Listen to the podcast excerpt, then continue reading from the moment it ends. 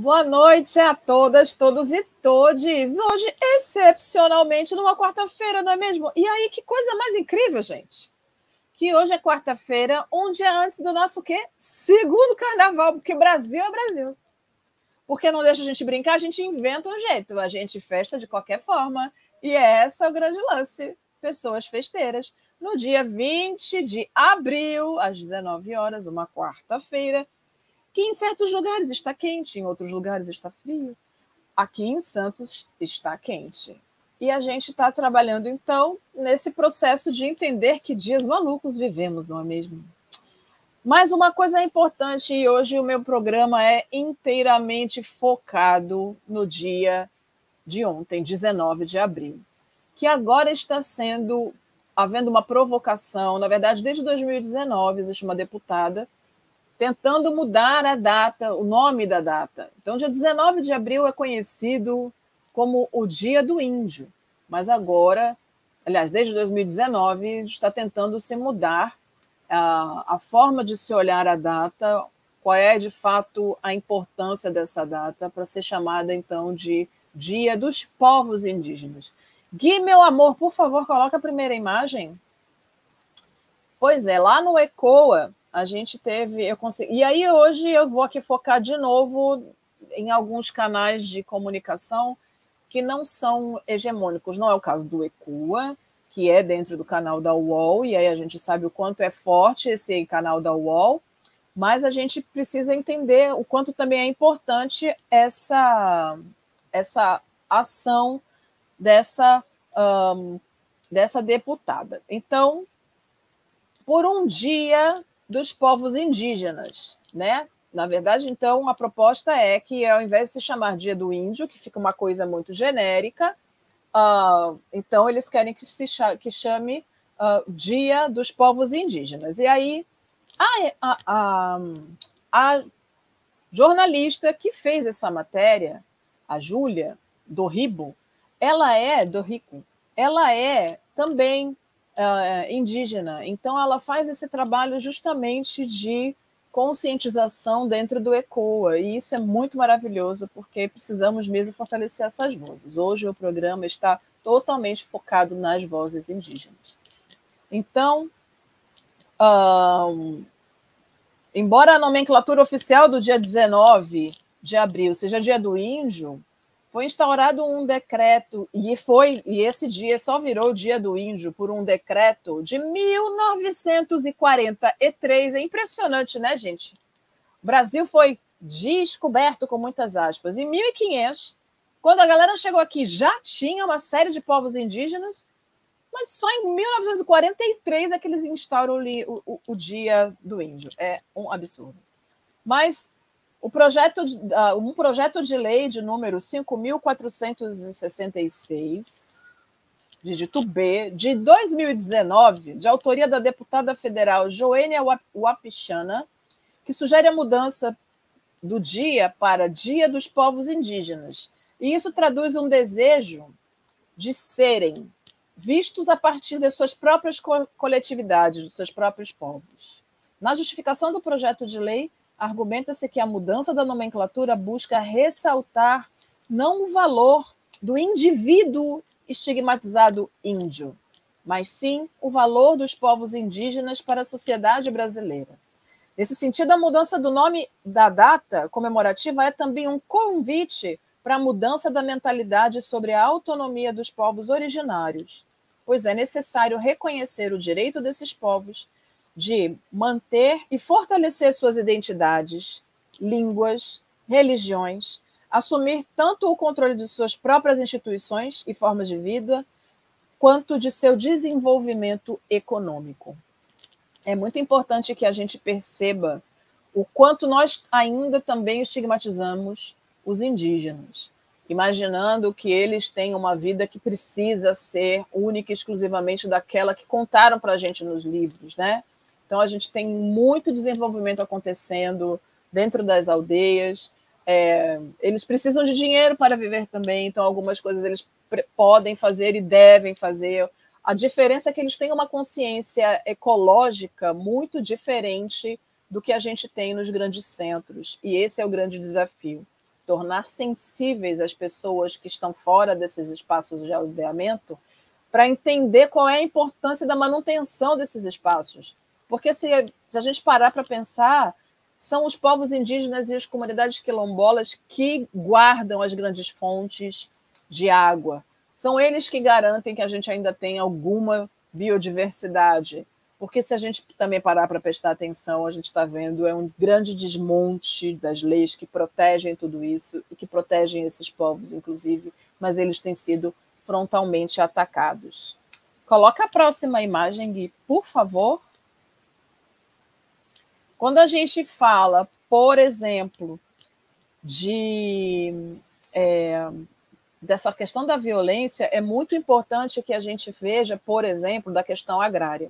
A gente tem visto que o nosso governo federal tem todo um, um, processo e um projeto, na verdade, de desmonte e de fazer com que uh, as leis e as garantias dos povos indígenas, quilombolas, ribeirinhos, caiçaras, que esses direitos caiam por terra, porque, de certa maneira, eles entendem que é melhor deixar esse território para ser um, desenvolvido, e aí outras muitas aspas com essa questão do desenvolvimento, mas um, que grandes empresas mineradoras, principalmente mineradoras, que são, que, que são as grandes vilãs nesse processo, mas a gente também tem o agronegócio, então, agronegócio juntamente com um, com as questões das terras, uh, dessas invasões que a gente também tem visto pelos madeireiros, pelos, pelos caçadores, enfim, por uma série de coisas, é importante que a gente abra os nossos olhos. E ontem foi um dia de abrir de olhos. Então, é, essa matéria que a gente mostrou ainda agora, falando sobre a questão da violência na questão agrária, é uma matéria que saiu tá? numa, numa empresa agora de assessoria de comunicação, na verdade é uma agência de comunicação indígena chamada Amazônia Real e que traz notícias desses territórios. Eu vou começar a trazer com muito mais força e com muito mais frequência a fala dos territórios, porque a gente sabe o quanto é difícil quebrar as correntes e quebrar todas as partes de, que brecam, que bloqueiam o acesso para a gente dessas informações. Então, eu estou indo buscar nesses lugares. Então, lá no site da Amazônia, uh, da Amazônia Real, falando sobre violência, diz que em 2021 o número de assassinatos em comunidades tradicionais e de, de agricultura familiar cresceu 12 vezes. A Amazônia Legal concentra 80% das mortes violentas em áreas rurais do Brasil. Acima, essa imagem, Uh, imagem dos Yanomami, na região de Maturacá, no Amazonas. Essa foto é de Paulo Dezana, da agência Amazônia Real. E aí eles dizem que o Brasil bate recordes de violência contra comunidades tradicionais e agricultores familiares. Em 2021, cresceram 1.110% as mortes consequentes de conflitos no campo e houve dois massacres de indígenas e sem terra, e a mídia não disse nada. Matadores de encomenda, agromilícias e agentes públicos cometeram 35 assassinatos em áreas rurais, número superior aos 20 registrados em 2020. Foram mais de duas execuções por mês na Amazônia Legal, 80% do total do país. Na região norte, a água também é motivo de graves conflitos com um aumento de 18% de casos e 54% do número de famílias envolvidas. Na parte amazônica de seu território, o Maranhão enfrenta uma situação calamitosa, com aumento de nove vezes nos registros de enfrentamento por conta de água. E quando a gente fala do Maranhão, a gente está falando especificamente da região de Alcântara, um grande conglomerado de quilombos ali naquela região. E a matéria continua dizendo que esse é o pior cenário da série histórica registrada pela Comissão Pastoral da Terra, a CPT, desde 1985. Nesta segunda-feira, dia 18, a CPT lança o relatório Conflitos no Campo Brasil 2021. Um retrato cruel sobre a violência rural que não cessa e a mídia não mostra. Em 20 de março de 2022, militares ao sul da Venezuela provocaram a chacina de três homens de 22 a 30 anos, e uma mulher de 45, do povo Yanomami, que vive em regiões da fronteira. Foi o segundo em sete meses na mesma terra indígena, ou seja, os Yanomamis pedem socorro. Em agosto do ano passado foram assassinados três indígenas isolados, que são aqueles sem contato. É, são os Moshi-Hatetea. Não é assim que fala, com certeza, mas eu não sei como é que fala no, no, no idioma deles. No garimpo Faixa Preta, e aí são os garimpeiros que estão nesse processo de ataque. Do lado brasileiro, onde esse território está invadido por 20 mil garimpeiros. O levantamento parcial da CPT já contabiliza 14 assassinatos em 2022 no país, o que indica que a tendência é esse cenário só piorar.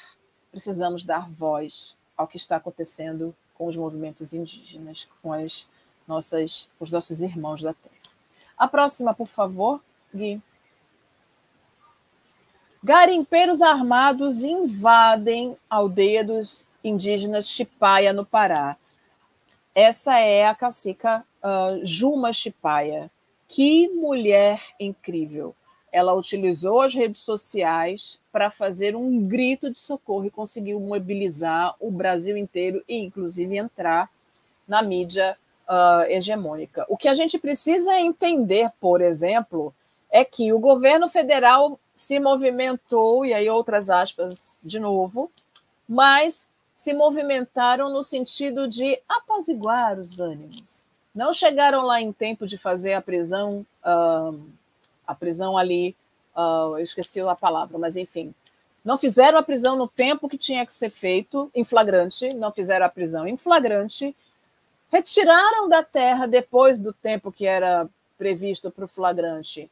Uh, essas pessoas, então, só começaram a fazer alguma coisa 24 horas depois da denúncia, isso acabou um, amenizando a vida dessas pessoas, né, desses, desses criminosos, e aí sim são de fato criminosos, mas a gente só ficou tomando, a gente só conseguiu tomar conhecimento porque essa mulher, Juma Chipaia, foi de uma uh, uh, coragem imensa. Também no Amazônia Real, a matéria diz que a cacica Juma Chipaia denunciou na noite de quinta-feira, dia 14, um vídeo publicado em sua rede social, e isso um, circulou nos meios jornalísticos, nos meios de, de ativismo, eu recebi esse vídeo, que a aldeia Carimá, na terra indígena Chipaia, foi invadida por garimpeiros armados. Segundo a liderança, uma balsa de grande porte, e aí essas imagens depois apareceram na, na TV, com maquinários para extração do ouro, desceu o rio Iriri em direção ao seu território. Seu pai, Francisco Curuaia foi agredido com socos e empurrões. O território Chipai, onde vivem cerca de 200 pessoas, fica distante a 400 metros, a 400 quilômetros de Altamira, no sudoeste do estado do Pará.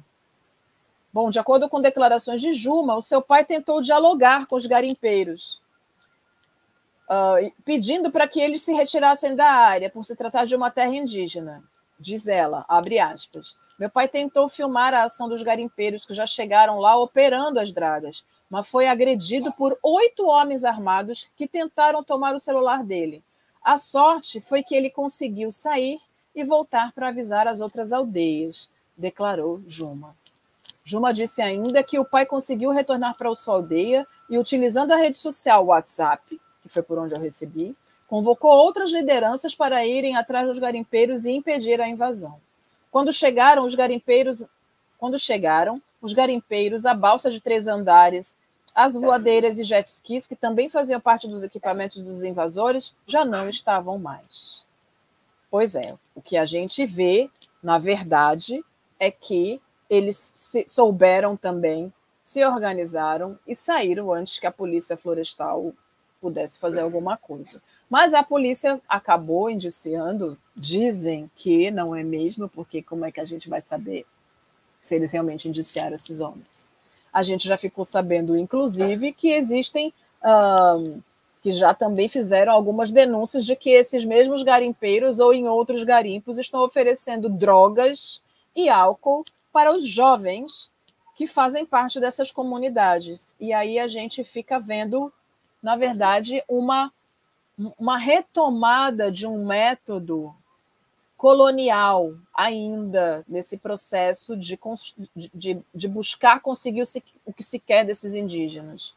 E é muito triste a gente perceber como as certas violências elas se mantêm como se fossem de fato o modus operandi das coisas acontecerem. Isso é muito grave.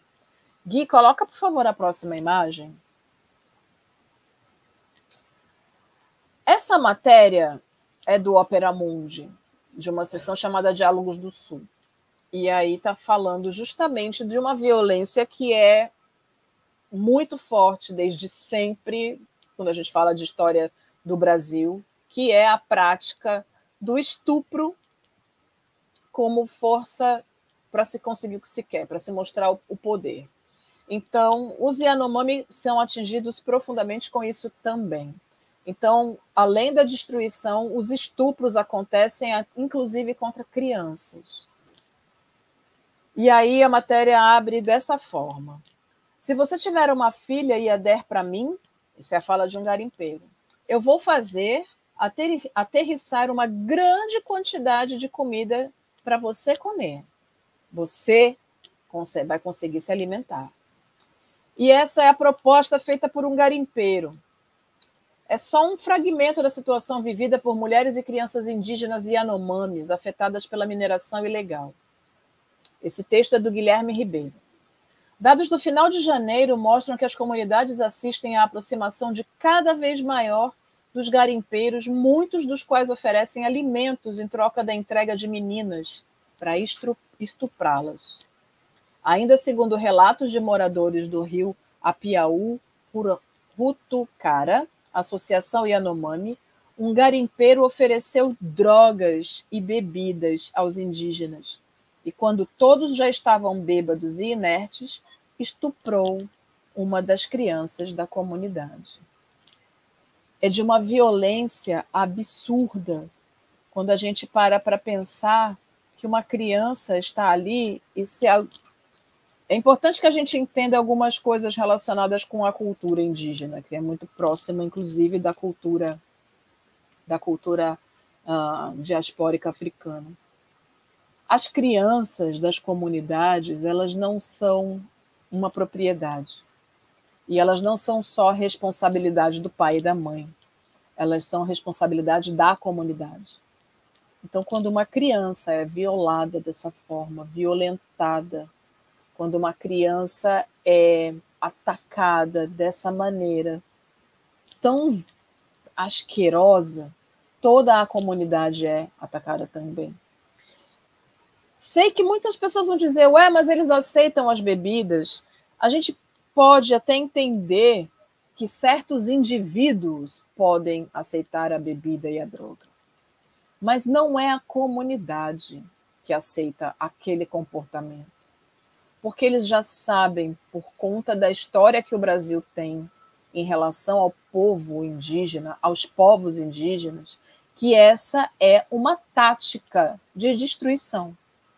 Então, tanto a bebida quanto a droga, ela primeiro foi inserida na vida dos indígenas e depois ela foi inserida na vida dos africanos escravizados no Brasil como forma de controle.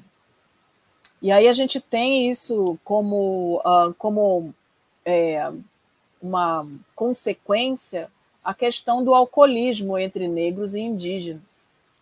A gente precisa olhar para isso também como um processo de descolonização, de não criminaliza criminalização dessas pessoas, mas do entendimento de que elas são vítimas de um processo colonizador ainda. É desesperador pensar que nós estamos em 2022 e a gente está lidando com pessoas que usam exatamente as mesmas táticas do colonizador para conseguir o que querem destruir tudo usando pessoas que são inocentes e que entram inocentes nessa história. Meu querido Gui, coloca a próxima, por favor. Ainda então, no tempo, já que ainda estamos aqui falando né, desse dia dos povos indígenas, eu, a minha sugestão de leitura hoje é uh, esse livro né, chamado Povos Originários, Guerreiros do Tempo. Esse livro é um livro que ele é, é um livro de fotografias, tá? Fotografias feitas por Ricardo Stuckert, e é uma publicação da editora Tordesilhas. Então, o texto que, que abre esse livro, né, que, que fala do livro, que na primeira viagem que Ricardo fez uh, à Amazônia, em 1997, a imagem de uma mulher Yanomami ficou gravada em sua, menor, em sua memória. Ele é um jornalista, um fotógrafo e jornalista. Quase 20 anos depois, quando ele voltou à aldeia para fotografá-la outra vez, decidiu assumir a missão de registrar de forma mais ampla a vida dos indígenas brasileiros, dos Yanomamis. Uma maneira de prestar-lhes um tributo e, ao mesmo tempo, torná-los mais conhecidos ao redor do país. O resultado desse tributo é o livro povos originários. Com um olhar amoroso e sua habilidade técnica de sempre, Stuckert capturou a beleza e a alma dos povos originários do Brasil em imagens grandiosas de forte impacto. A mãe que amamenta o filho, as crianças que brincam no rio, o ritual da ayahuasca, o arco e a flecha do caçador, o pajé majestoso, a canoa entalhada no tronco, o quarup, homenagem anual aos, mor aos mortos, um jovem casal grávido, o cacique Raoni. Enfim, diz ele, a fotografia é minha forma de vida, é a maneira como eu vejo o mundo. E os povos originários, e povos originários, essa publicação, é a sua visão sobre homens e mulheres que estão na linha de frente da preservação de recursos naturais de importância essencial para a vida de todo o planeta, não somente do Brasil. Então, a minha, a minha dica de leitura hoje é o livro Povos Originários, Guerreiros do Tempo, de Ricardo Stuckert. Esse livro deve ser um espetáculo, né, minha gente? Porque eu fico imaginando as imagens que isso tem. Bom, agora, veja bem, a pessoa. Gente, fazer o quê, né? A pessoa entrevista e é entrevistada. A pessoa faz o programa, mas ela também participa de programas. E aí, eu quero que vocês vejam quem é a pessoa que foi entrevistada pelo professor Denis de Oliveira no Farofa Crítica Entrevista, no nosso Diversidades Entrevista do, no canal Farofa Crítica, e que vai para o ar agora na próxima quinta-feira, meio-dia e meia. Mostra aí, Gui. É muito incômodo quando a gente vê na mídia essa seletividade, né? É, algumas semanas atrás, quando a guerra começou, aquela a, a, fala de uma série de jornalistas europeus dizendo que coisa absurda uma guerra como essa acontecendo na Europa com pessoas iguais a mim, iguais a nós, de olhos azuis e carros importados. Se fosse no Oriente Médio, então é essa coisa de que certos corpos estão acostumados com a violência, então ok que aconteça lá. E não, não é ok que aconteça lá. São direitos humanos e humanos direitos. Ai, gente, sou euzinha. Eu, com meu queridíssimo professor Denis de Oliveira. Agora, como é que a gente fala da gente? Tá, eu vou ler para vocês o que eu, o que eu sou, não é mesmo?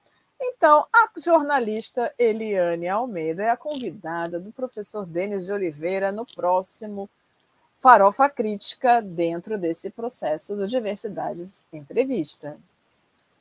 Bom, e eu vou falar então sobre a pouca atuação da ONU contra o racismo e todo tipo de preconceito, a atuação seletiva e racista na mídia da cobertura da guerra na Ucrânia, sobre o movimento do pensamento decolonial e a libertação de uma epistemologia eurocentrada.